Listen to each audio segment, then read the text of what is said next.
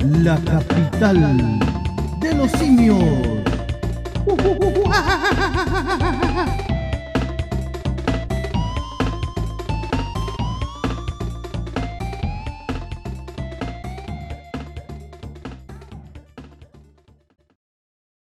Esta semana, en Capital de los Simios. Acusación constitucional contra Mañalich. ¿El Congreso se puso mala persona? Vamos chileno, no llega ni a la mitad. Empezaron con sus campañas y la gente los cortó. Informe ONU declara violaciones a los derechos humanos en Venezuela. Le violaron los derechos hasta los valores de gas. Controles a las casas con más de 12.000 sumarios. Que no era para fondearse la cosa, digo yo. Eh, estoy mucho más. ¿En dónde? En la capital de los simios. Oh, yeah. Oh, oh, oh, oh, oh. No me sale el mono. Ahí sí, don profe. ¿Cómo, ¿Cómo está, don profe? Acá enclaustrado, encerrado, encuarentonado, aburrido, más que caballo feria. ¿Otra vez? ¿Por qué? Otra vez. comuna todavía no sale de cuarentena. Todavía no salimos de cuarentena paso dos por la cresta. Oh, pero ya va, ya va, profe. Me van a salir Oye. raíces, creo yo, acá. Chuta. Oiga, ¿cómo lo pasaba el 18? Mira, a pesar de todo lo pasé bien. No me puedo quejar. Bien. Se Bueno, bailaron igual sus pies de cuecas, se cantó el himno nacional con la estrofa que corresponde. Exactamente. No sé si me explico. ¿Escuchó alguna cueca en especial o no?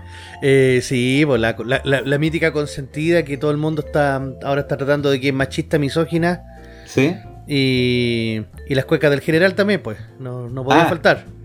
¿Sí? Obvio. Es al muévelo, muévelo. ¿De ese general estaba hablando? De no? ese general, obviamente, pues. Ah, ya. Sí, pues para que la gente después no se confunda. cuando yo la vi, era chiquitita, pequeñita, sí me gustaba. Le sale igual, profe. ¿Y usted, Don Station, cómo estuvieron su...? Bien, Ese todo 18. bien, gracias a Dios. Bien, bien. Con la familia, menos mal que no pasaron los fiscalizadores, porque si no hubiese llegado el manso parte. Pero bueno, vamos a hablar de eso en el programa. El que no lo debe haber pasado muy bien fue Mañalich, porque debe haber estado intranquilo con la acusación que le hicieron, pues. Ay, pero pobre Mañalich. Eh, la misma Rosa Ollarse sale a, poner, a ponerle la fianza y los trata de pendejos, literalmente, con esas palabras les dice, estos pendejos que se creen generales después de la, de la batalla. ¿Ya? ¿Y a qué les dijo pendejo a los diputados que hicieron la acusación? A los honorables diputados del fraude amplio ¿Ya? que, que están en verdad creyéndose eh, generales después de la guerra. Por supuesto. Si todos somos generales después de la guerra, claro. Ellos Y- podrían hacerlo muy bien. Claro.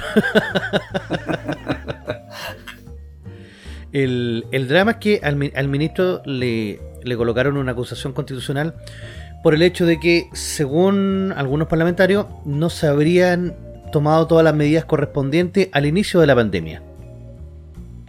¿Ya? ¿Y cuáles habrían sido las medidas correspondientes según estos pendejos? Eh, según ellos, habría, tendríamos que haber hecho lo, lo que hizo la Gran República de Peronia, ¿Ya? eh, eh, anti- antigua Argentina, para los que no la conozcan. y haber iniciado la cuarentena total apenas el virus se detectó en, en Wuhan, en, en el mercado de Wuhan ahí en, en China. Ah, o sea, haber cerrado fronteras y todo. Claro, los primeros días de, de enero. Pero ojo, ¿Eh? deberíamos haber igual dejado marchar a las niñas el día 8 de marzo. Ah, sí, pues. Sí, Oiga, porque- pero ¿es- estos no son los mismos que evocan eh, el tema de las fronteras abiertas, de que dejen pasar a los inmigrantes y todo eso. Ah, sí, pues, pero Don Station, yo no sé si usted sabe que existen para ellos dos tipos de migrantes. ¿Sí? Sí, existen los ¿Que migrantes. lo- los ricos y los pobres? No, los migrantes buenos y los migrantes malos. ¿Y cuál serían eso? Los migrantes de Estados Unidos, de Europa, de todas estas potencias yanquilocuentes y imperialistas, son los malos. Y todos nuestros Ya. amigos y com- eh, compañeros y hermanos de Latinoamérica son los migrantes buenos, son los seres de luz. Ellos no se contagian, ellos no traen enfermedades, no, no, no, porque ¿No? sus sistemas de salud socialistas son tan buenos que eh, erradican todas las todas las enfermedades que existen en el mundo mundial. O como son seres de luz, la luz repele las enfermedades. Eh, claro, a cierta temperatura, ¿verdad? Sí, pues la luz podría excitarse a cierta temperatura. Sí, en una de esas podría darse el caso. Entonces, no tienen consecuencias estos desgraciados. Pero, ¿en qué, ¿en qué etapa va la acusación en este momento ya? Se presentó ante la oficina de partes y ante la Cámara. Ahora la UDI está tratando de, que la acusación sea inválida ¿Eh? porque se saltaron un formalismo, pero es ¿Mm? un tecnicismo. La, acusación va a ir igual. Ahora, ¿cuál es el problema? Que como ellos tienen mayoría en el Congreso, pueden acusar de que Mañali se tiró un peo hediondo y lo pueden acusar y destituirlo. o sea, no destituirlo porque ya no está en el, pero sí que él no pueda ejercer en el sector público durante cinco años. Que eso es grave. Que es como lo que le pasó a Harold Bayer o a la Jana Proboste. Jana Proboste ya cumplió los cinco años, ¿cierto? Cumplió y ahora es diputada. Ah, o senadora, parece, parece que es senadora. Ah, de veras. Sí, es senadora. sí, Jana Proboste es senadora. Entonces, claro, el me parece que alguien más habían castigado que también ya se le había pasado el tiempo y que había vuelto a la arena pública. Pero. pero se da cuenta cómo se pasa la constitución por el poto. Porque. Eh, acusación porque me miraste feo. Acusación porque te tiraste un peo. Acusación porque pensaste diferente a mí. Acusación por esto. Acusación por esto otro. Y la acusación no es una herramienta que se debe ocupar, eh, digamos, de manera más correcta.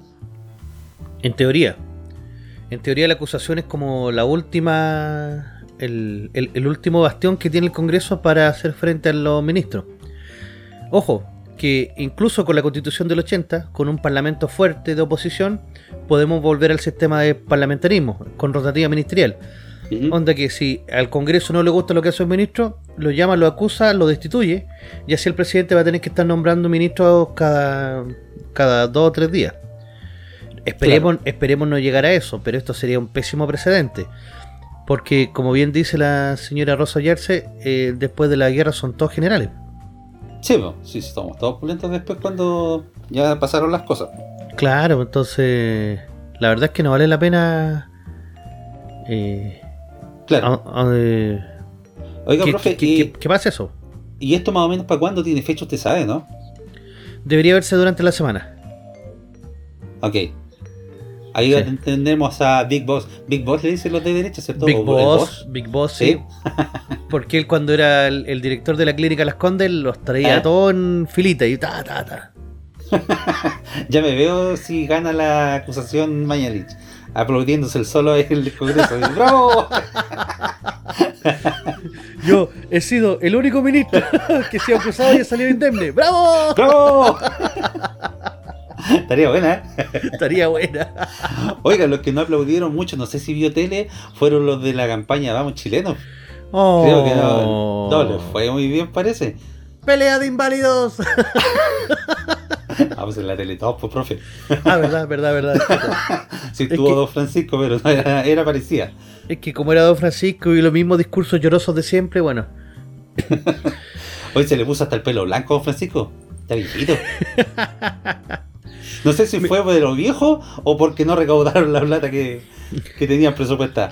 Mira, yo encuentro que eh, en esta pasada se dio una de, de, las cosas más extrañas que uno podría ver. Porque si tú revisabas las redes sociales, sobre todo en Sordolandia, eh, había un, boicot total a esta cuestión. O sea, decían, eh, ¿cómo es posible que el Estado no se haga cargo de los mayores? Hay que cambiar el sistema de pensiones.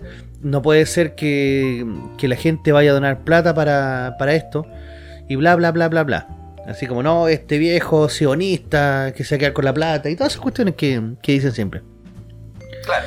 Lo que ocurre es que estos locos siempre están, han estado celosos de la Teletón. Porque la Teletón es una iniciativa privada que logra hacer lo que el Estado no puede y lo hace mejor. Seamos claros, la Fundación Teletón, independiente de todas las pifias que pueda tener, independiente de que todos digan que es un robo de plata a mano armada, que las empresas la utilizan para evadir, evadir o rebajar impuestos, independiente de todo eso, ellos logran juntar su plata, la administran eficientemente y eh, sacan adelante los centros de salud. Mucho mejor que lo que, lo haría el Estado con esa misma cantidad de dinero. Así es. Pagando incluso sueldos millonarios a sus directores, ojo. Así y todo, son más eficientes que el Estado. Entonces a los zurdos le, le, le, como el culo esta cuestión. Ent- Entonces ahora ellos toman esta, esta propaganda eh, y salen a dar la cuestión de la prueba. Sale la fue, fue- fue descarado en todo caso. ¿eh? Mira, yo la verdad vi un ratito porque me aburrió. Colapsé, sí, dije, oh, menos, menos mal que tengo a Ronaldino y PTV para poder disfrutar de cualquier otra pues. cosa. Que lo vamos a saludar. Ya. Claro.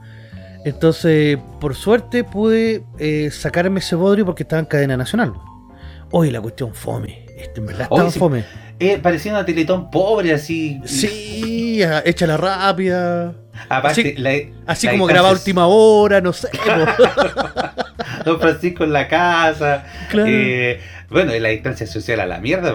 También andaban todos ahí en el escenario. Pero fue sí. descarado, fue descarado. Había un grupo folclórico donde una de las bailarinas cantantes, no me acuerdo qué era, eh, porque lo vi en mute aparte. sí, a estar escuchando huevón, estoy ahí. Salió con una polera, con la bandera mapuche en el pecho y se tapaba un ojo.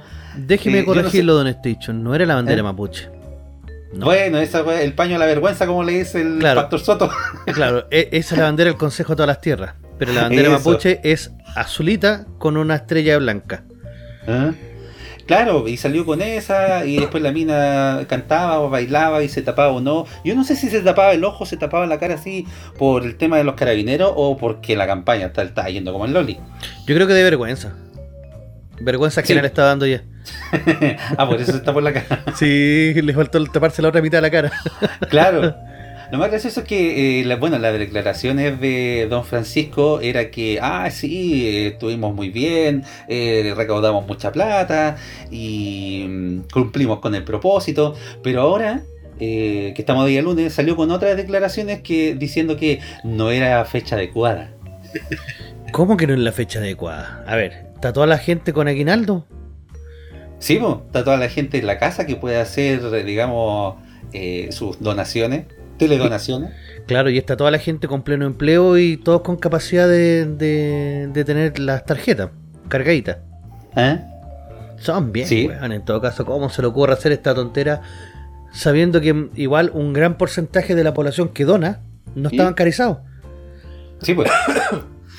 ¿Y más o menos cuánta plata recaudaron en todo esto? Tengo entendido que menos de la mitad. ¿Sí? ¿Fueron como 16 mil millones, algo así?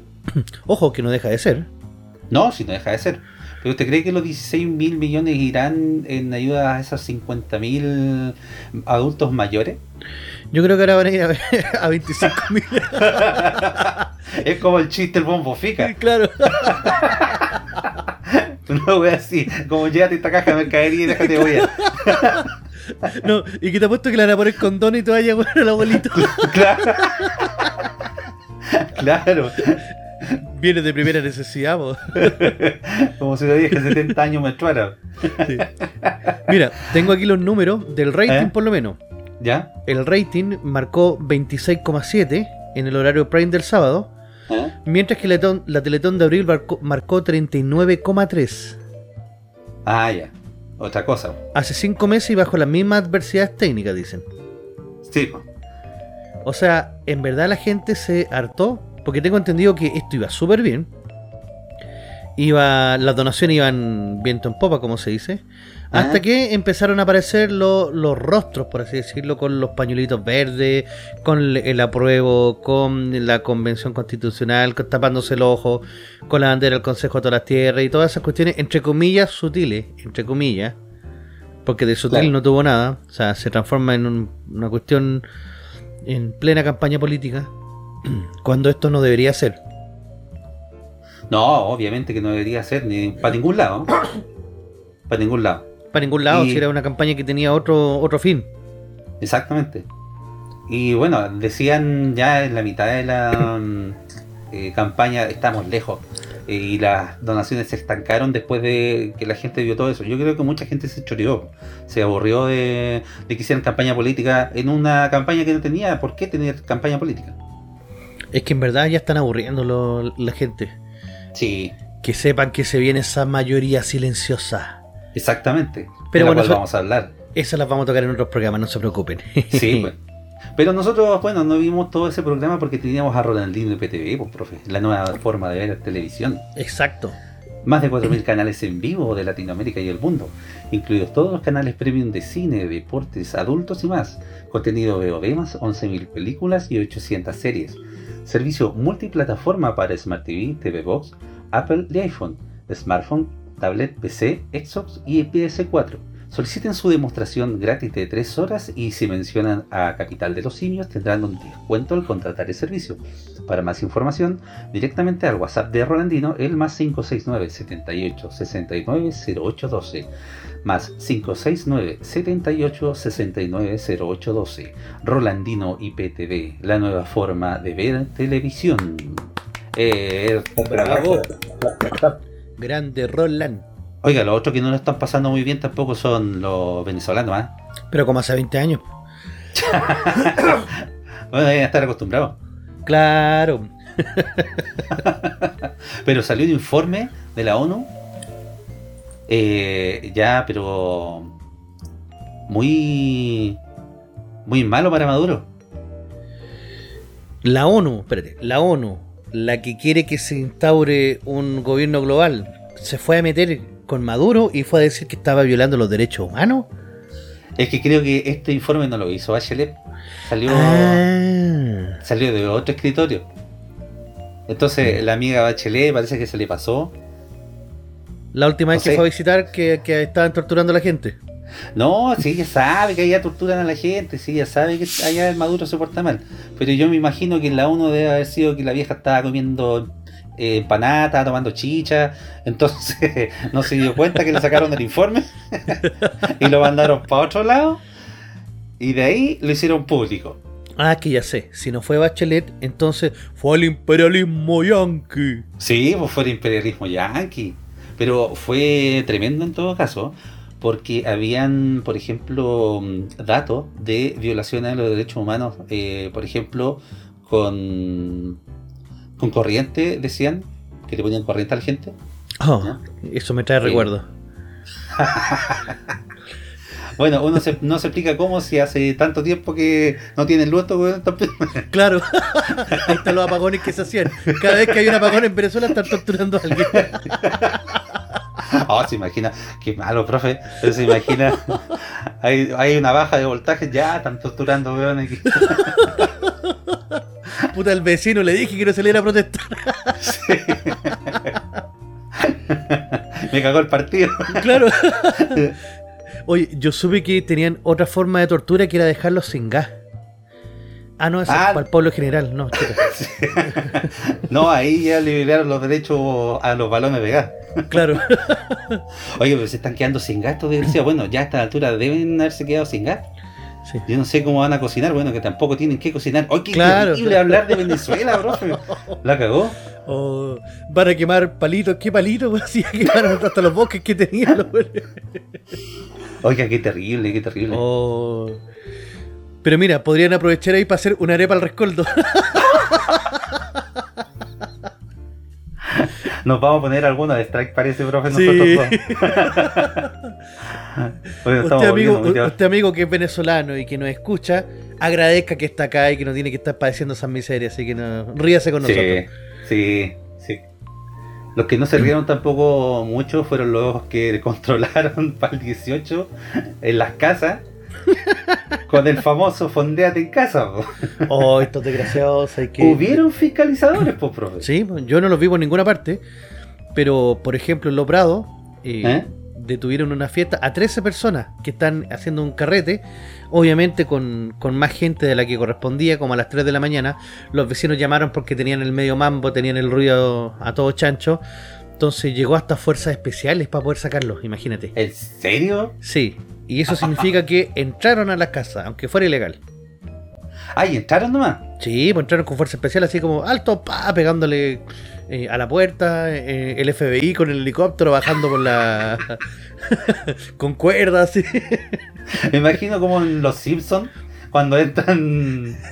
entran así las fuerzas especiales, ven que hacen cagar todo y aunque sea completamente innecesario, en esta, en esta pasada yo cacho que fue lo mismo. Le hicieron mierda al asado, le echaron agua, botaron el copete. dieron vuelta a todo. Pero usted, usted, tiene los datos más o menos, profe, de lo que fue esta fiscalización? Me parece que por aquí los tengo, aquí están. 12, 12 sumarios y 507 inspecciones. ¿De dónde saqué 12.000 sumarios? Eran muchos. Sí, pues, sí pues eran muchos. A ver, dice, durante el feriado patrio la entidad realizó 306.884 fiscalizaciones y abrió 787 expedientes por distintas infracciones. Intento de burlar cordones sanitarios, fiestas clandestinas, incumplimiento de cuarentena por COVID-19 y sobrepasar los aforos en áreas verdes y domicilios particulares dispuestos por el plan Fondéate en tu casa. Ah, un 44,4% de las fiscalizaciones se hizo en la región metropolitana. Vaya, en regiones no fue tanto entonces. No fue tanto. Pero es que en la región metropolitana es donde todavía tenemos la, mayor cantidad de comunas en cuarentena. Sí, pues. No sé si tuviste que eh, el día jueves, viernes, no, el, miércoles ya, ¿Ah? los, los, autos iban iban raudamente a, hacia la costa y cuando iban llegando a la playa estaban los cordones y lo hacían devolverse y los locos estaban pero emputecidos. ¡Qué mala! Gastar 20 lucas en benzina para irse para allá y después devolverse. Sí.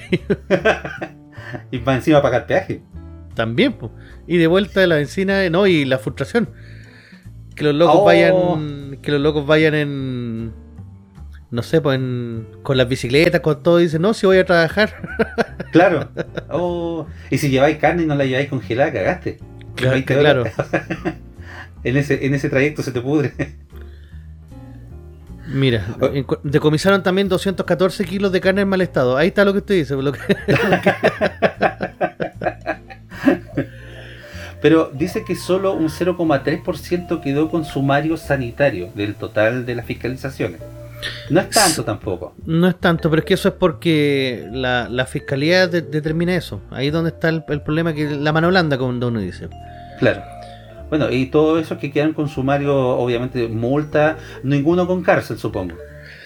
Eh, no, eh, estando en Chile no. En, cualquier otro país sí, pero estando en Chile no, esas, cosas no pasan. Bueno, las multas van desde los 2,5 a los 50 millones de pesos, pero si te hablas con el juez te la puede dejar como en 200 lucas. Ah, ya. Sí, le lloré la carta nomás y listo. Le, le, decís que te quedaste sin pega, que estáis tratando de buscar trabajo en ese momento y, y era. O le pedimos ayuda a don Francisco con el vamos chileno. Claro, claro. La plata va a ir en ayuda de todas esas personas que quedaron con sumario. Claro, y quisieron el asado con más de cinco personas adicionales en la casa. Claro. Oiga, profe, vamos a una pausita. Porque vamos a una pausa. bueno el segundo bloque porque vamos a estar hablando de la historia del 18 de septiembre. Eh, porque se celebra, bueno, el tema de la reconquista y la patria nueva. Acá con el profe que nos va a explicar todos esos datitos interesantes. Vamos a ver hasta dónde alcanzamos a llegar. Exactamente. Así que vamos a una pausita y ya volvemos.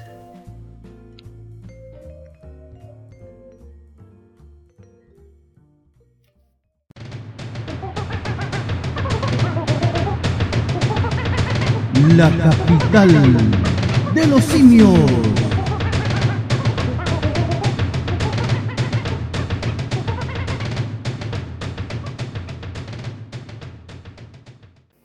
Quédate en casa con Rolandino y PTV, la nueva forma de ver televisión. Más de 4.000 canales en vivo de Latinoamérica y el mundo, incluidos todos los canales premium de cine, deportes, adultos y más contenido VOD más 11.000 películas y 800 series, servicio multiplataforma para Smart TV, TV Box, Apple TV y iPhone, smartphone, tablet, PC, Xbox y PS4. Solicita tu demostración gratis de 3 horas y si mencionas al programa Capital de los Simios tendrás un descuento al contratarlo. Para más información o consultas, visita la página oficial de Facebook www.facebook.com Rolandino IPTV o comunícate directo por WhatsApp al más 569 78 69 08 12 más 569 78 69 08 12 Rolandino IPTV, la nueva forma de ver televisión.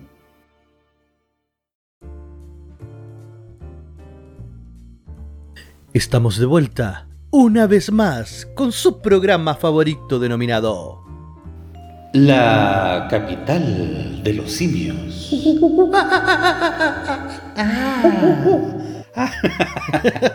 Le salió rara. En 18 todavía. En 18 todavía, claro. Eh, Sí, aquí pues. hay que hacer la gran Tito Fernández. ¿Cómo eso? 40 días tomando. Así, yo pensé que era comerse alguna vieja en. Eh, Entre medio también, entre medio también. sí. No le hago el quite, la verdad. No, Ah, no le hago el quite. Bueno, conociéndolo, profe, yo sé que sí. Oiga, profe, y díganos dónde nos pueden encontrar en la capital. Wow. Día lunes por Spotify. Salimos en estreno Spotify. Día lunes a las 22 horas. 103.7 FM Radio Lobarnechea. Desde la Plaza San Enrique hacia arriba en Santiago. También en el puerto de Coquimbo nos puede encontrar en Radio Punta Mira TV. Y para todo el mundo en .fm.cl. Un saludo grande a Paco ahí. Sí, excelente. Un saludo grande a Paco. Sí. Además, nos puede encontrar en Facebook como Capital de los Simios con K. Nos puede encontrar también en, en Twitter con Capital de los Simios con K. En Instagram con Capital de los Simios con K también. Y, en- eh, ah, y el día martes también salimos en, en YouTube. Pucha, si estamos en tantas partes que me llego a En todos lados, estamos en todos lados. Si nos quiere putear, eh, felicitar, agregar, contactar para comercio, lo que quiera, Sí. capital de los simios arroba gmail.com o capital.simios arroba eh, punto fm.cl. Estoy confund- Ya, ahora sí, todas las todas las redes sociales que tenemos. Exactamente. Vamos a matrimonio, bautizo, casamiento, todo. Claro, especialista en bautizo, especialista en bautizo y fiestas infantiles. Oiga, profe, nos puedes cortar por eso. Se, se puede malentender. Caradima Oiga. Producciones. Oh, curatato. Claro. Spiniac Productions. Oiga, profe, eh, pasando a otro tema. Bueno, se celebró un nuevo 18 de septiembre especial, encerrado, sin paramilitar, eh, con la eh, cueca baja, a bajo volumen, porque si no el vecino te sapea. Claro. eh, Sin Pero- puerto mar pero- terremoto, como corresponde. exactamente. Pero siempre nosotros celebramos el 18 sin saber a ciencia cierta qué es lo que se celebra ese día. Bueno, nosotros celebramos porque es la fiesta nacional y todo, pero el contexto nos lo puede explicar usted.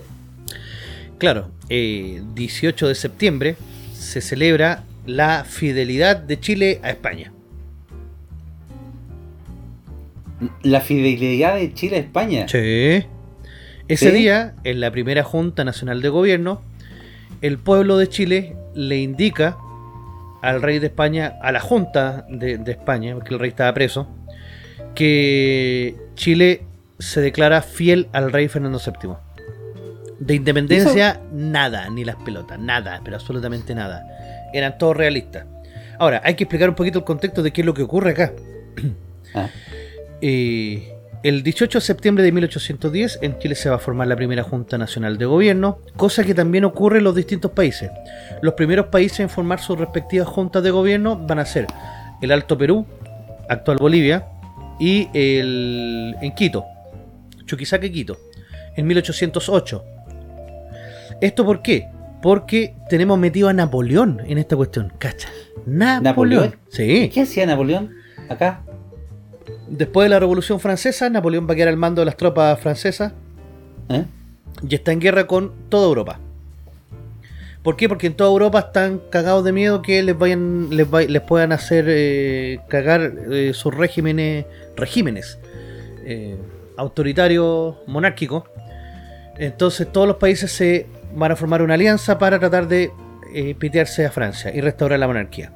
Pero Napoleón, como es un brillante estratega, los tiene a todos sometidos. Y Napoleón les, les prohíbe comercializar con Inglaterra. Entonces, todos los demás países cagados de miedo cumplen.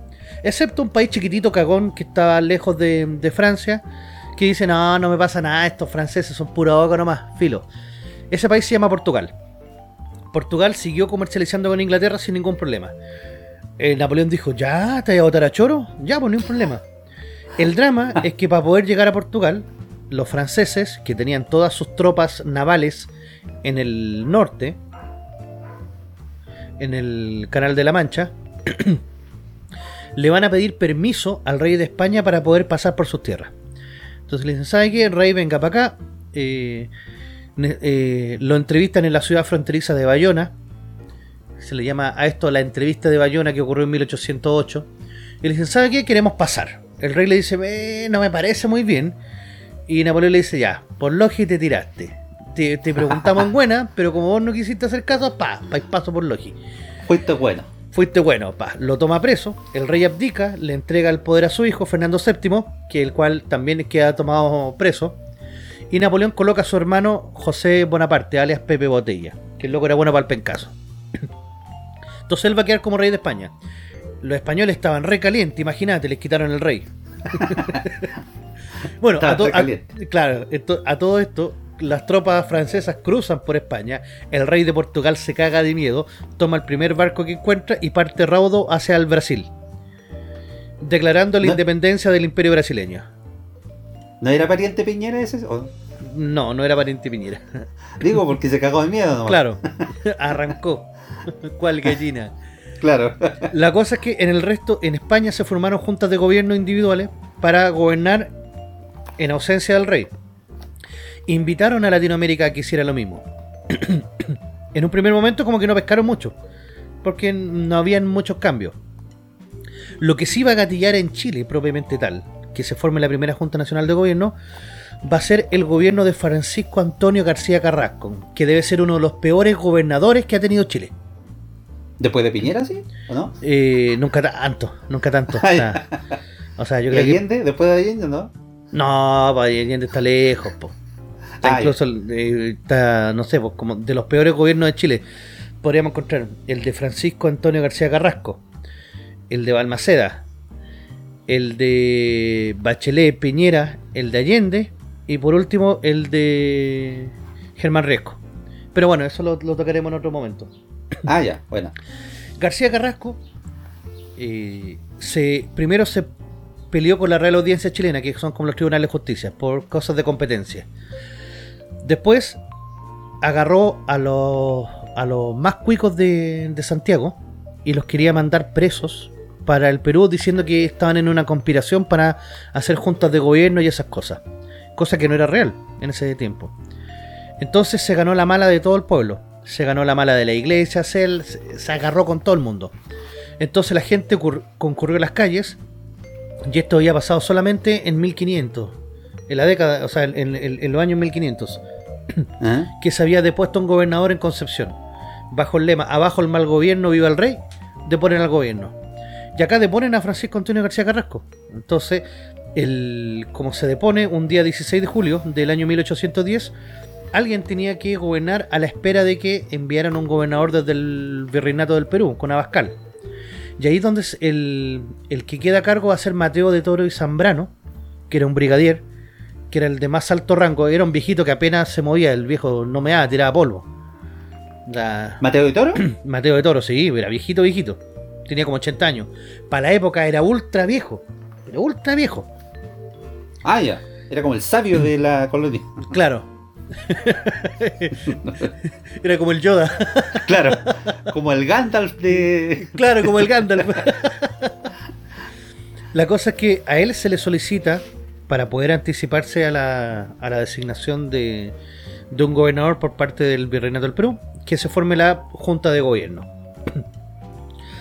Y la primera Junta de Gobierno se va a realizar el día 18 de septiembre de 1810. Ahí participó Higgins también, ¿no? No. No, en esta ¿No? junta, en esta junta vamos a tener a Mateo de Toro y Zambrano, José Antonio Martínez de Aldunate, eh, Fernando Marqués de la Plata, Juan Martín de Rosa, Ignacio de la Carrera. Aquí empiezan a aparecer algunos de los carreristas. Ajá. eh, Fernando Javier de Reina, Juan Enrique Rosales, Gaspar Marín y José Gregorio Argomedo. Ellos van a ser los que van a participar en la primera junta de gobierno. ¿Y cuál es la- el fin que van a tener ellos? Expresamente, bueno, respaldar la soberanía de Fernando VII, que estaba capturado por el rey de España. ¿Mm? Eh, pero lo más importante fue el decretar la libertad de comercio. Sí, no son tonto. Ah, ya, claro. Claro. Eh, antiguamente los chilenos dependíamos del comercio de la- del sistema de flota y galeones. ¿Qué significa esto? Que pasan barcos españoles recogiendo la mercancía que tú tienes. Y esa mercancía te la compran a un precio muy bajo. Y los españoles después la venden a un precio muy alto. Como es monopolio, a ti no te permiten comercializar ni con los ingleses, ni los franceses, ni los gringos, con nadie. Entonces, tú obtienes muy bajos beneficios por, por esto. Entonces, al declarar la, liber- la libertad de comercio, Tú eliminas los intermediarios y puedes vender mucho más caro y obtener los beneficios también de los productos que traen los otros países a un precio más económico.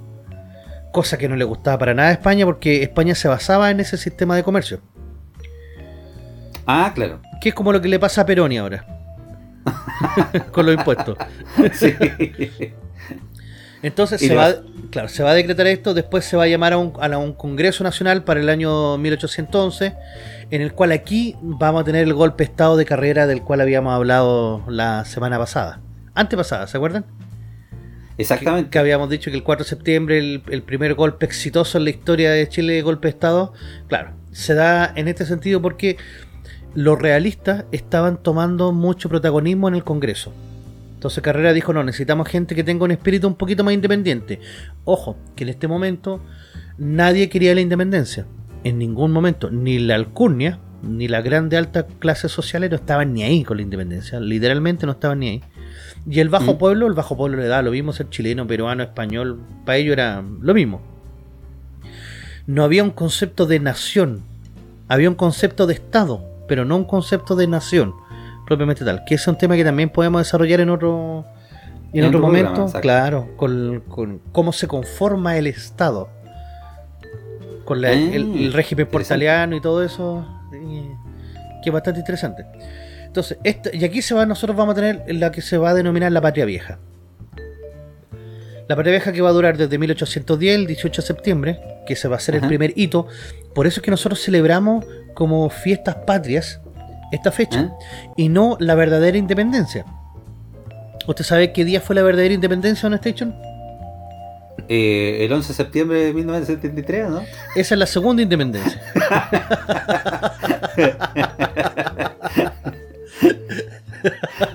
No puede ser más facho, profe.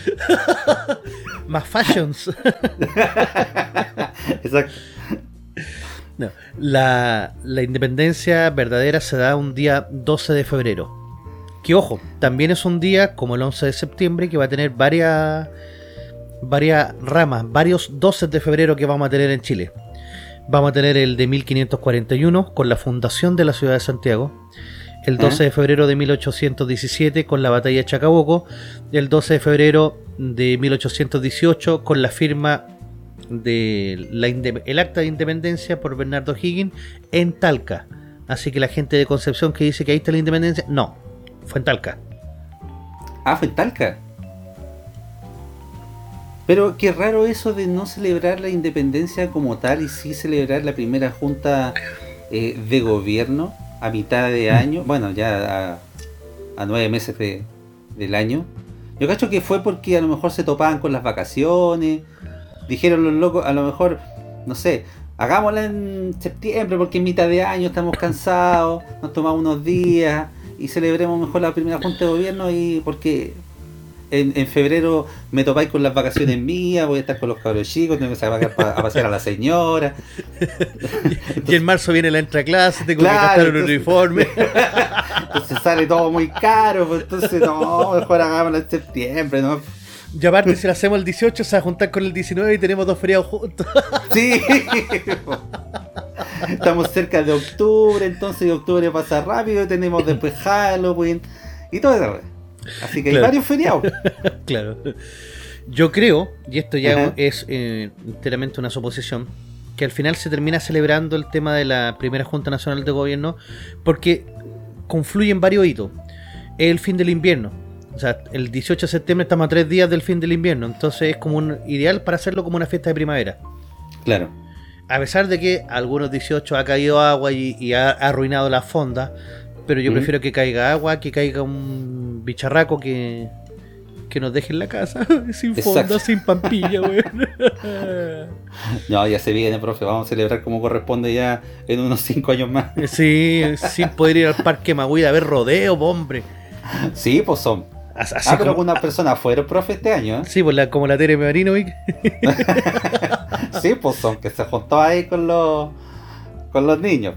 A Pero, pero es que yo no, yo, yo no entiendo, o sea, eh, si tú tienes nueve hijos y te permiten cinco personas más o diez al aire libre y tú vas a tu propia media luna, o sea, es que yo no entiendo que, que- ¿acaso ustedes en su casa no tienen medias lunas para hacer rodeo?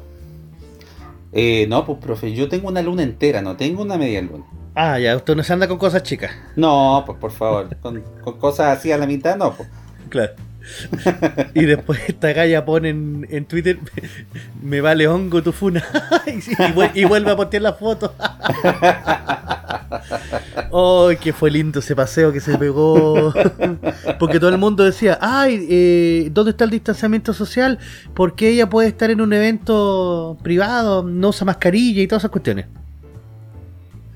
Ella va y dice, me los paseo, literalmente, sí, me los paseo a todos.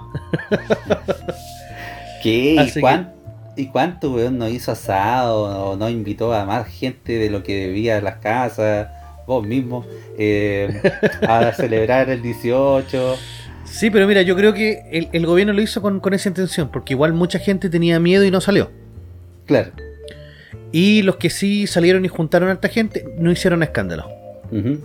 O sea, yo, por lo menos que, que sepa, no vi. El día sábado escuché mucha gente que está cerca de la plaza de mi casa, que están como carreteando ahí en la calle. Pero se escuchaba que están gritando. En un momento parece que después llegó la policía y, y no Ah, sé si salieron eran corriendo. Eran haitianos eso. Es que usted tiene que aceptar, usted tiene que aceptar. Oiga, profe, no estábamos desviando del tema, si estábamos hablando de toda esta historia. Yo tengo una duda, ¿cuándo empieza el tema de la patria nueva? La patria nueva comienza después de la reconquista. Tenemos tres periodos en el- dentro del periodo de la- que denominamos independencia. Eh, esto se va. el- La patria vieja va a cerrarse dramáticamente, como lo dijimos en, hace dos semanas atrás, cuando O'Higgins no llega a un acuerdo con Carrera y O'Higgins tiene el desastre de Rancagua donde él, él se mete en la ciudad. No Rancagua, Rancagua. Se va a enojar la gente de Ancagua, profe. Nos va a dejar sus dislikes en el YouTube. sí, parece que hubo uno de Rancagua que no le gustó. Sí, no les gustó. Así que por favor no se burle. No, gente de Rancagua los queremos. Y gente de Rancagua también los queremos. Oiga, entonces fue después de eh, la batalla de, de- el desastre de Rancagua, dice usted, ¿o no? Claro, ahí parte el periodo de reconquista, donde los españoles vuelven a tomar el poder. Llega el gobernador que, que habían mandado, que era Mariano Osorio. Ajá. Y él dice, oye, eh, a mí me mandaron desde el Perú, yo me vengo a hacer cargo de la cosa. Ah, ya. Y en Chile le dijeron, "Ya, eh, ¿a dónde hay? Lo que Ah, pasa ya. es que Carrera había creado un reglamento constitucional en el año 1812 que en su ¿Eh? artículo quinto, el logo visionario, decía, nosotros le debemos lealtad al rey de España. Ya, estoy diciendo ahí a Fernando VII chupándole el, el mismísimo. Pero después dice, cualquier orden o acción emitida fuera del territorio chileno no tendrá validez y quien quiera hacerla cumplir será declarado como reo del Estado. Ah, o sea, si el rey no estaba en... eh, o sea, claro, el gobernador el rey no estaba aquí en Chile, cagaste. Cagaste, la, la orden no se puede cumplir. ¿Y para qué estamos con cosas? Ningún rey de España había visitado América, nunca. ¿Eh? O sea, ellos gobernaban desde la península, pero nunca habían venido a América. Ah, ya. Y los virreyes tampoco, o sea, a menos que lo nombraran gobernador propiamente tal. Entonces, ¿Eh? la, la orden del, del virrey, él tenía que pisar solo chileno, dictar la orden y se cumplía. En caso contrario, todos aquellos que estuvieran a favor de esa orden del rey se iban presos. No, sí, un visionario. Sí, en, el, pues. en el fondo era una velada declaración de independencia. Ah, ya. Y al otro como les daba paja, porque era el manso pique igual. pues. Sí, pues entonces Venir por de eso España. No la aguantaron. barco. Dijeron, no, yo mando a donde quiero, si, si, si vengo de Lima, vengo nomás, y qué tanto, a mí me, me autorizó el virrey. Así que yo lo hago.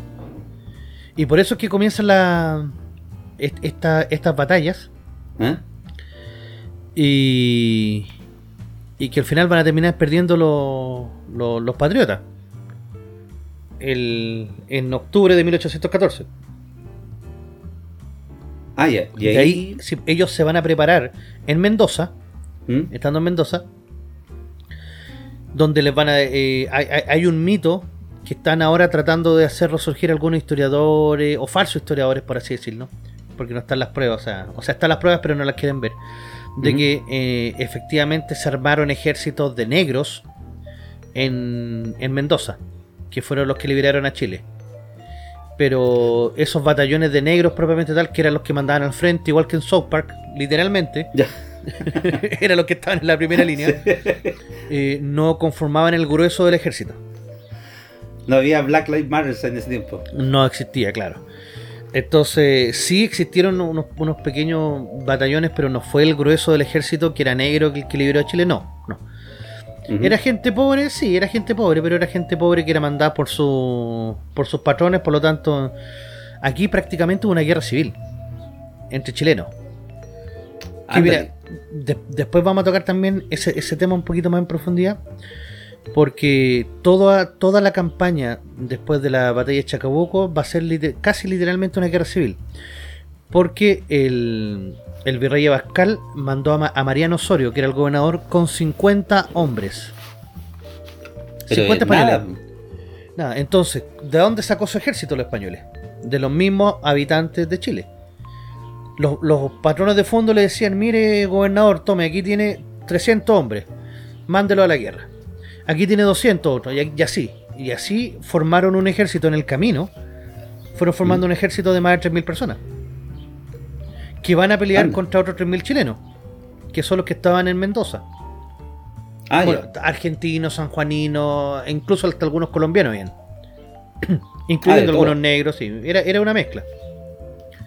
Pero ese ejército realista tenía mejor preparación. Perdón, el ejército Claro. patriota. Porque los locos se dedicaron, entrenaron desde octubre de 1814 hasta febrero de 1817, que fue la batalla de Chacabuco. Ahí ellos van a estar entrenando. En cambio, el ejército realista, por así decirlo, que eran los 50 hombres, más todo este pueblo que no tenía preparación militar. Es por eso que ganan tan fácilmente, ¿no? O sea que hay hartas cosas que a, a veces la historia eh, te la tratan de ocultar. Claro. Porque decir que los realistas eran los malos y los patriotas eran los buenos, pucha, es como lo, lo adecuado. Pero las cosas nunca son blanco-negro. En historia, a todos los que nos escuchan, aprendan siempre eso. La Sí. historia siempre tiene matices. Exactamente. Siempre tiene matices. Oiga, profe, y por ¿Mm? último, ya ahí. Eh, ¿Cuándo se firma o cuándo ya se declara la independencia de Chile? Como La- tal, completa. La independencia la declaró Higgins estando en Talca ¿Ya? el 12 de febrero de 1818, a un año de la batalla de Chacabuco, donde ganan los chilenos y van persiguiendo a los españoles. El problema es que justo después, en marzo, eh, el mismo Higgins pierde en, en la sorpresa de Cancha Rayada. A los locos los pillan por sorpresa la noche ¿Mm? y gran parte de la tropa chilena se desbanda o muere. O Hi- Ay, ¿y se, se queda sin soldados, Higgins? Sí, pues O'Higgins se queda her- herido en el brazo y tiene que ser San Martín y el coronel Las Heras los que Ah. logran frenar a las tropas españolas en Maipú. La, Mm. la famosa batalla de Maipú el 5 de abril. Por eso la calle 5 de abril ahí en Maipú y donde está el templo votivo de Maipú, ahí fue Ah, don- donde ya. fue la pelea. Ah, ahí, es donde, pelea. ahí donde eh, O'Higgins llega al final de la pelea cuando ya estaba todo decidido y se da Ah. el famoso abrazo con San Martín, el, el- el abrazo a Maipú. El abrazo de Maipú. Claro. Pero Higgins llega cuando la batalla estaba ya te- terminada. Persiguieron a los restos de las tropas realistas hasta la, la altura de Talagante. Pero ahí Venga. ya- venga, venga a masacrarlos, los masacraron a todos. así que- Oye, O'Hi- O'Higgins parece que no era muy valiente, hermano. No, de que era valiente, era valiente. De que era poco prudente y mal estratega, sí. Pero de que, de que era valiente, yo creo que nadie podría decir que, que no lo era. Ah. Porque el loco estuvo en las primeras líneas de batalla, arrancó cuando hubo que arrancar entre medio de las balas. eh, estando herido va a dar pelea. No, sí, valiente, valiente era. Ahora que Ya. fuera medio hueón es otra cosa, pero en otro costal. claro. Y ahí de entonces, don profe, después del abrazo, eh, se declara la independencia y ya se terminan de echar a los últimos españoles, matarlo y todo eso. O sea, de ahí en adelante se consolida la independencia, porque a los últimos españoles los vamos a estar echando en 1826, ya cuando Higgins se, se va del gobierno, cuando se libera la se libera Chiloé y se libera Valdivia, que todavía seguía al mando de, de algunos españoles. Y también hay otros españoles que comienzan a dar lo que se denomina guerra a muerte, que eh, se ocultan en algunas partes, pero eran pequeños grupos, y al que se les cruzaba lo mataban. Se convirtieron más en bandoleros. Ah, ok. Pero ahí ya de, de ahí en adelante se consolida la, la independencia. ¿Y quién quedó al mando cuando ya se declara o se firma la independencia? En un primer momento se le ofrece el mando a San Martín. Y San Martín dijo, che, yo no estoy para estas cosas, yo estoy para liberar el mundo, viejo, yo me voy para Perú, yo me voy a liberar a los hermanos peruanos, ¿viste? ¿Por qué no dejás a, O'Higgins acá al mando, ¿viste? O'Higgins. O'Higgins. Sí, y ahí cuando O'Higgins queda, queda en el mando. ¿Y cuánto duró en el mando O'Higgins? hasta el día 23 de enero de 1823, donde él intenta eh, hacer eh, valer una nueva constitución que lo deja a él ocho años más en el cargo. Mira, ¿dónde he visto eso antes? ¿Dónde he visto eso, weón? La historia se repite, profe. Sí, como le hemos dicho varias veces. Coca 1980. Pero él no hizo un referéndum. Eh, no, pues no hizo referéndum. Llegó y Ah, aprobó, ah, hizo, hizo aprobar la constitución. Entonces de Concepción dijeron, ya, bájate el pony, por loco. Quería estar hasta mil no- 1830. No, ni cagando. Y ahí es donde el- eh, desde el sur salen tropas para Santiago. ¿Eh? Y O'Higgins dice, no, eh, se- eh, quieren, aquí está mi pecho, dispárenme. Nadie lo hizo y se fue para Perú. Ah, yo pensé que no, dijo, no, estoy puro guayando, no, si era broma, no, mejor me voy. Claro, no. Ahí loco se va para Perú y... Y ahí muere en Perú, en 1842. Nunca vuelve Ah, a él, Chile. él se autoexilia por esa razón. Sí, porque le hacen un golpe de estado, por así decirlo. Porque no le Bueno, aguanta de- que él dure tanto tiempo. Después de eso ya empieza el tema de la república y, y todo, el, todo el asunto. Claro, primero pasamos por el tema de la anarquía o el periodo de ensayos constitucionales, como le gusta decir a los ciúticos. ¿Ya? Porque en el fondo vivimos... Fue una anarquía lo que pasó. Hasta Ujú. 1830 que tenemos la consolidación del Estado. Chile fue uno de los primeros países que logra consolidarse como Estado propiamente tal. El resto de los países lo logra recién hacia 1880, 1890 o incluso después de 1900, como en el caso de Bolivia. O incluso Ecuador, sí. Ándale. Pero eso será harina de otro costal. Exactamente. Oiga, profe, vamos a una pausita. Estuvo bastante interesante este bloque, de verdad. Aprendí mucho. Ojalá que los que nos escuchan también hayan aprendido y se hayan entretenido. Y que nos dejen Y- sus comentarios también. Sí, pues, déjenos en los comentarios. Eh, y ya volvemos con las recomendaciones. Acá en la capital de los simios. Excelente.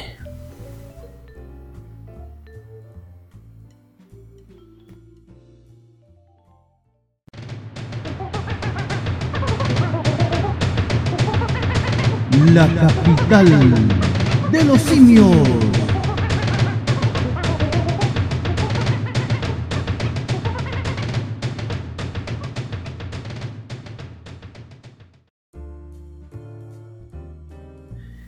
Estamos de vuelta, una vez más, con su programa favorito denominado La capital de los simios. Aquí con el profe, todavía en 18 Con caña, estoy con caña. Me quiero morir, estoy con caña. Buena canción, los Mox. Sí. Que, oh, es verdad, Yo- que, se echan de menos e- e- esos carretes con los mocks, Sí, con los chanchos en piedra, el, el del disco Lo- Locura Espacial, o año 99, 2000. Ay, ju- Ajá. juventud, qué tiempo aquello, weón. qué tiempo aquello. Ir a tomarse esa mítica chela allá a la Alameda. Tomarse esas baltilocas, Sí, o tomarse esos bidones, esos bidones de ponche. los chimbombos. Claro que después la- lo- los pudres lo conocieron como chimbombos. Para nosotros eran los ponchadame, que eran unos bidones Ah. blancos.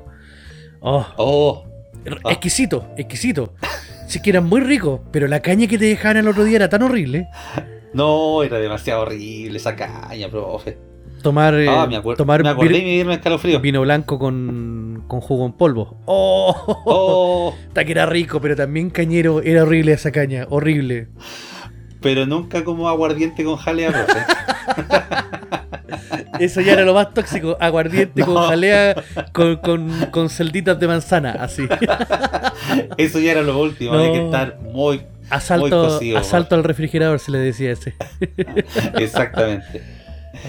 Y vamos con las recomendaciones, pues, profe. Vamos. Eh, ¿Quién dispara? ¿Dispara usted o disparo yo, como decía don, don Chanchesco? Al cachipún. A ver, espéreme. Vamos a ver. K, Sí. K. Pum. Sí. Sí, Pum. K. ah, Sí. Pum. sí, pum. Ya, ya, parte usted. voy yo.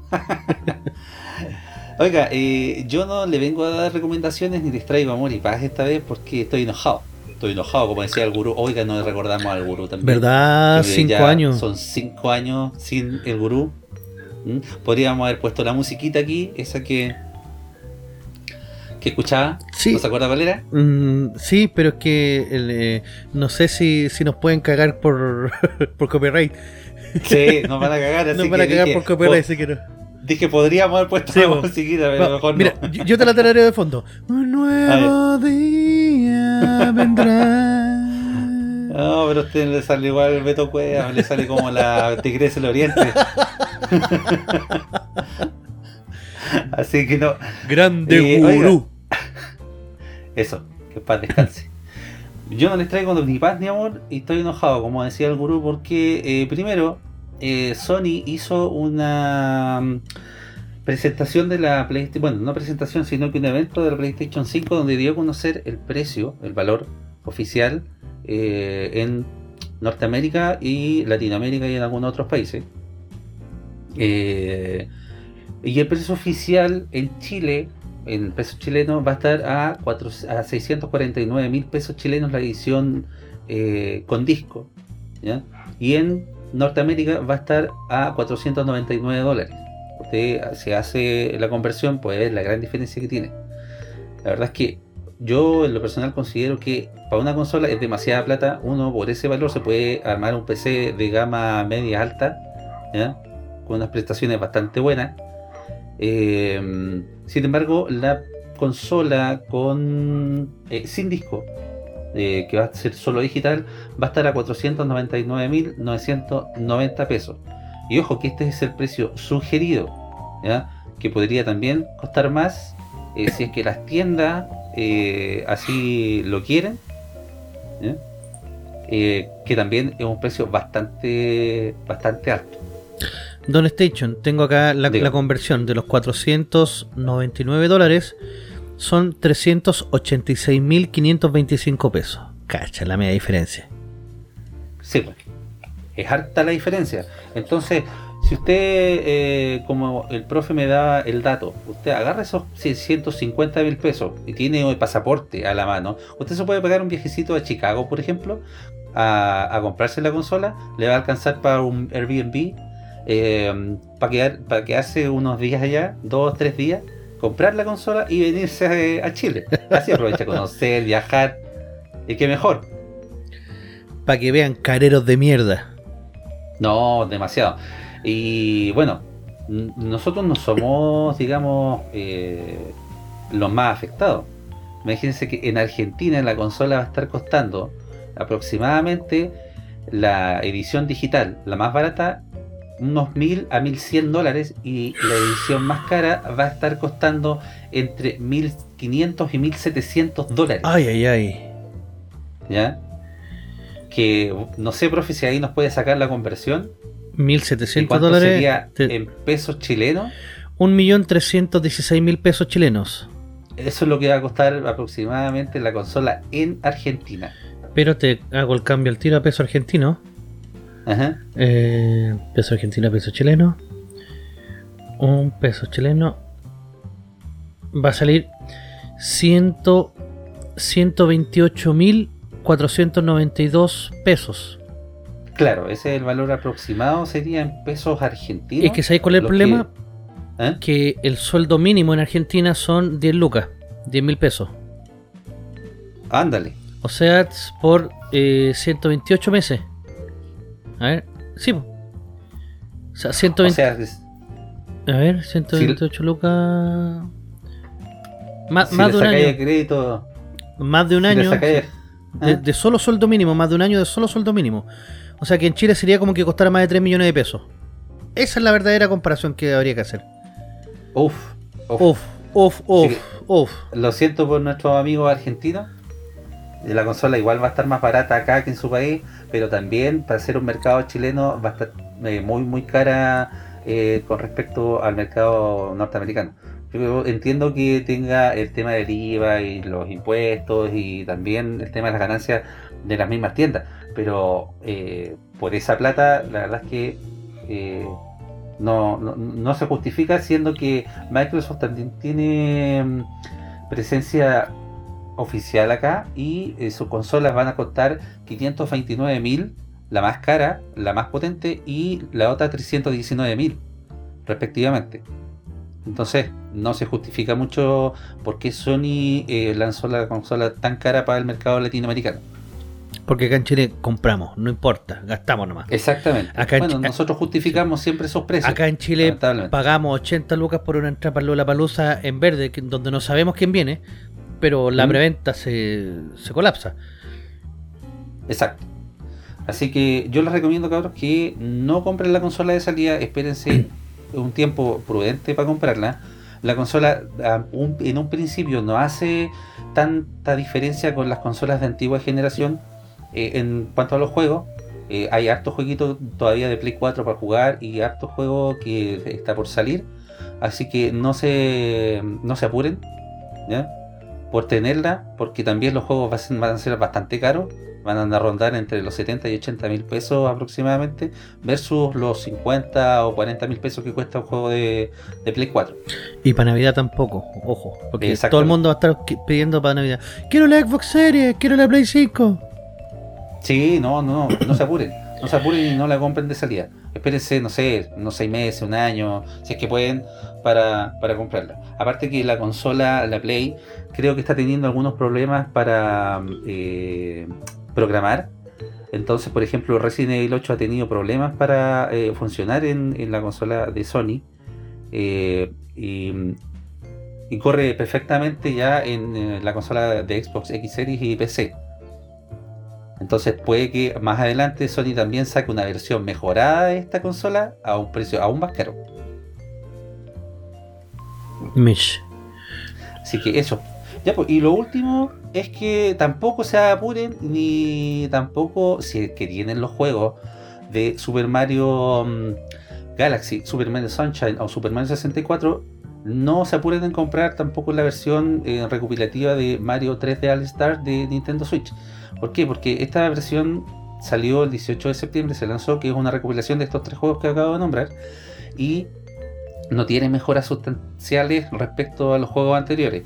Pueden ser cambios de pantalla, pero mejoras en gráfico, mejoras en textura, es muy, muy pobre. Ahí aparte que funciona bajo emulador, eh, no son eh, los ports oficiales, sino que son ROMs que trabajan eh, en medio de emuladores.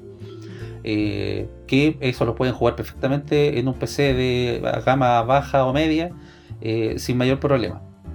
Eh, para las personas que no tienen los juegos originales sí podría ser una buena compra, pero tampoco es una compra obligatoria. A pesar de que sea una edición limitada este juego, que limitada puede tener poco, porque igual Nintendo no sé cuántas ediciones irá a sacar, eh, pero para poder eh, jugarla, la verdad es que eh, no es necesario tampoco gastar tanto. Aparte que la recopilación llegó bastante cara, unos 60, 65 mil pesos acá en Chile. Hay tiendas que la tienen un poquito más barata y ahí pueden regatear y buscar. Pero la mayoría está pidiendo entre 59 y 65 mil pesos Mucho. por esta recopilación. Y es mucha plata. Para juegos tan antiguos y que no tengan ninguna mejora sustancial, la verdad que es demasiada plata. Con esa plata me Así compro varias cajas de chela, pues. Exactamente. Hago el manso pedido. Sí, po. Así que esa es mi anti-recomendación de esta semana, pues, profe. La ¿Y usted qué nos anti-recomendación. Exactamente. Mira, qué coincidencia, desgraciado. Qué coincidencia, porque también vengo con la anti-recomendación. ¿Ah, sí? Sí. ¿Se acuerdan que en el primer capítulo yo les dije que yo voy a ser el desgraciado que voy a ver las películas por ustedes para que ustedes eh, vayan con la sandía calada y yo les diga, véanla, no véanla?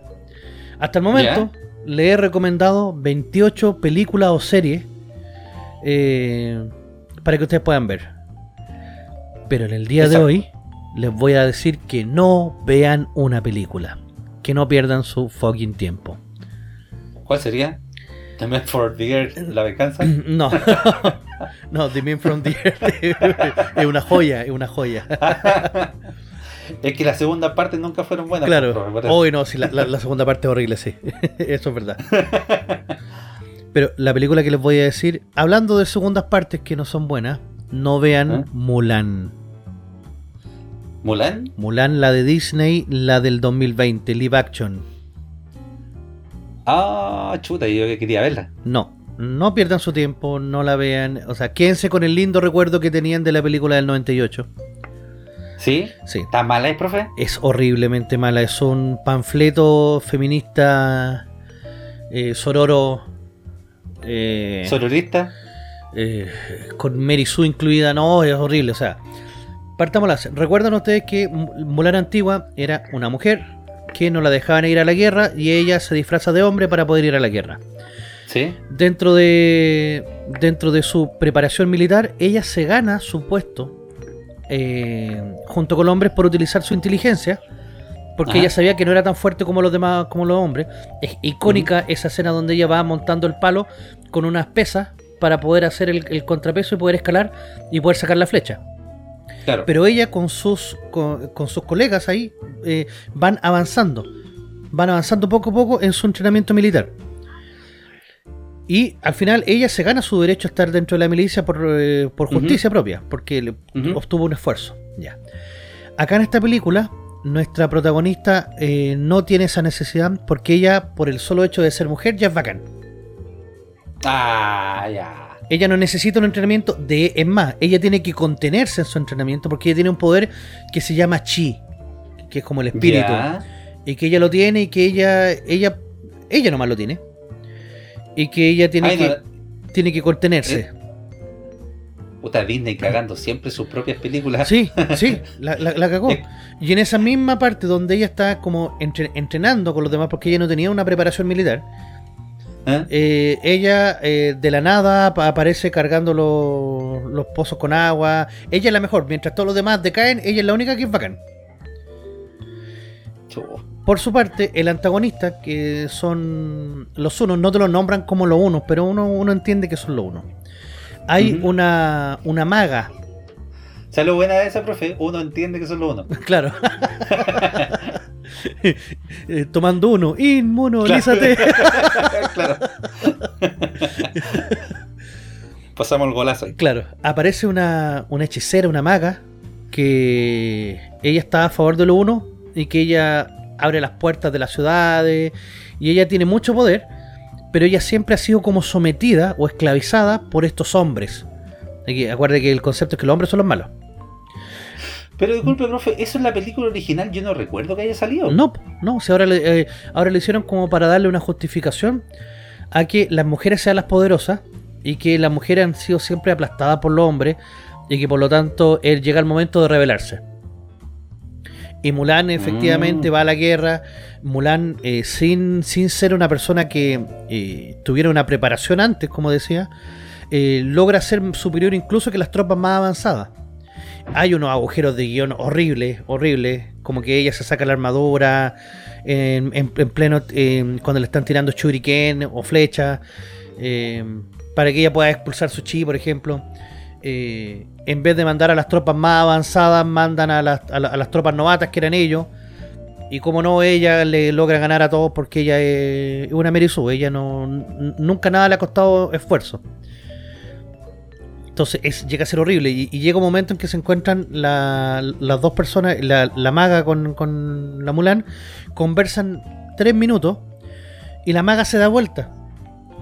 Y ahora eh, va a actuar a favor de las tropas de Mulan porque sororidad. Por sororidad, sororidad. weón. Le- eh, eh, es, es, es sororidad, no, no- no es otra cosa. Es por pura sororidad, porque al frente mío hay una mujer poderosa que dice que, en, que, que se va a revelar y que yo la tengo que ayudar. Incluso esta maga llega a sacrificarse sororamente, sin ninguna necesidad, pero por la sororidad nomás, con esta muchacha. ¿Mm? Y después ella tiene que volver a su pueblo a pedirle disculpas al padre por haberse ido a la, a- a la guerra, como lo hace Mulan en la primera película.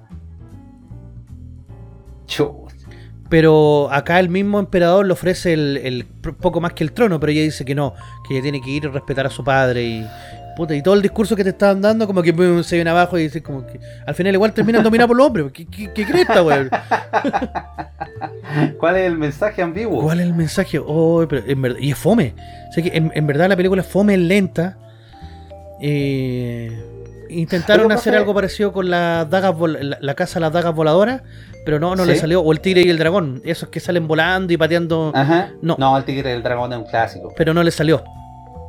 Oiga, profe, una pregunta a usted ya que vio la película. Se había armado una polémica eh, en las redes sociales de que el em, general que em, recibe a Mulan en el ejército, en la película de animación, era gay.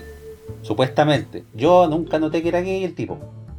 Pero ahora las feminazis estaban enojadas, o los LGTB también estaban enojados porque no habían representado a este personaje como lo que era en la película anterior.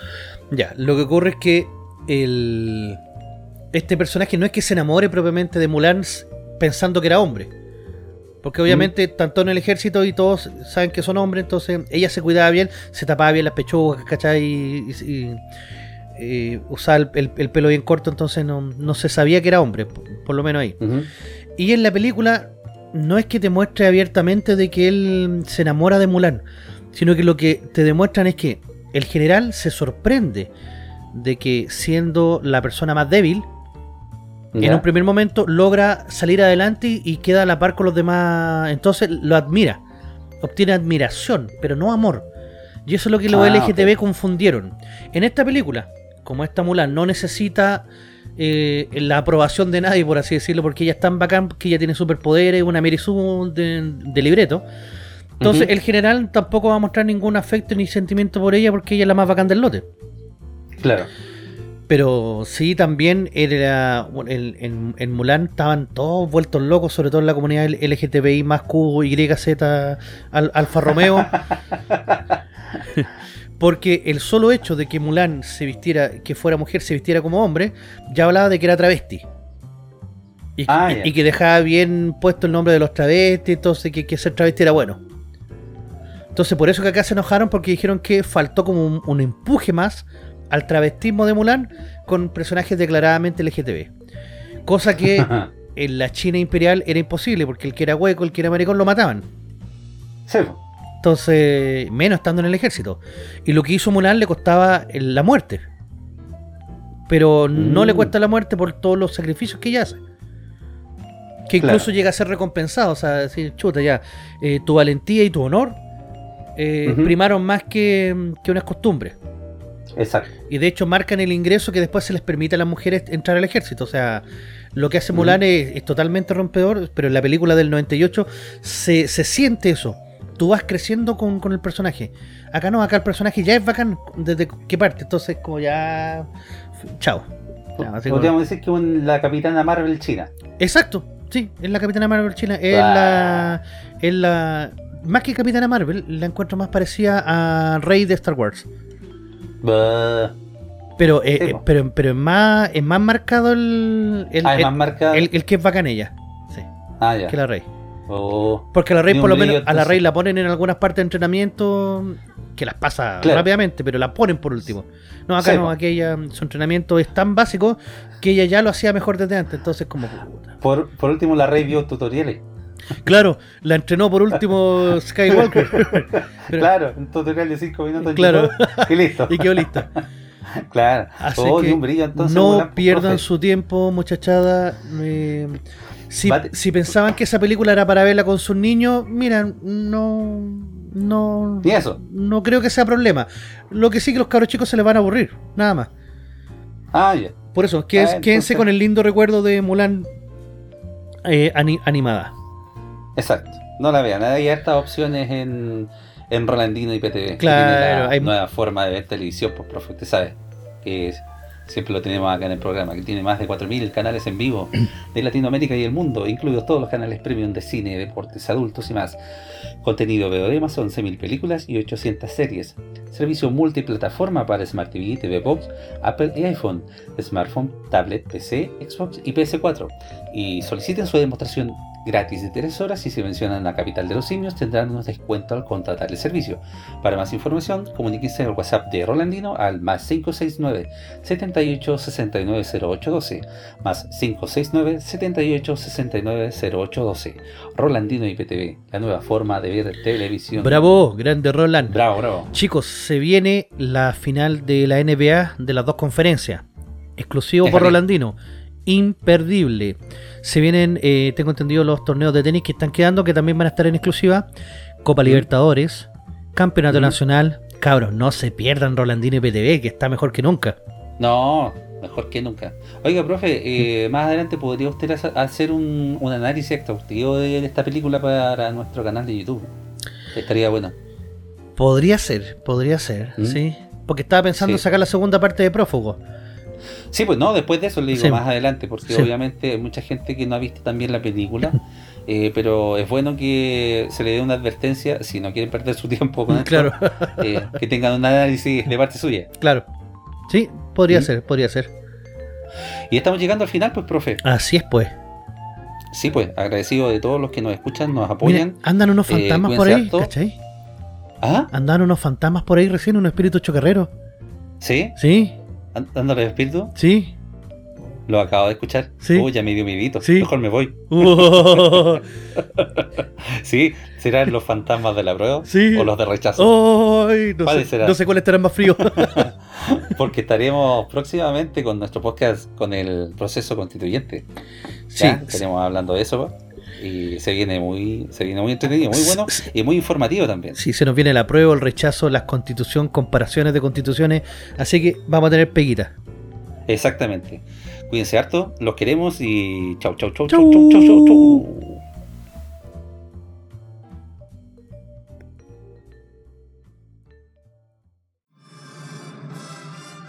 La capital de los simios.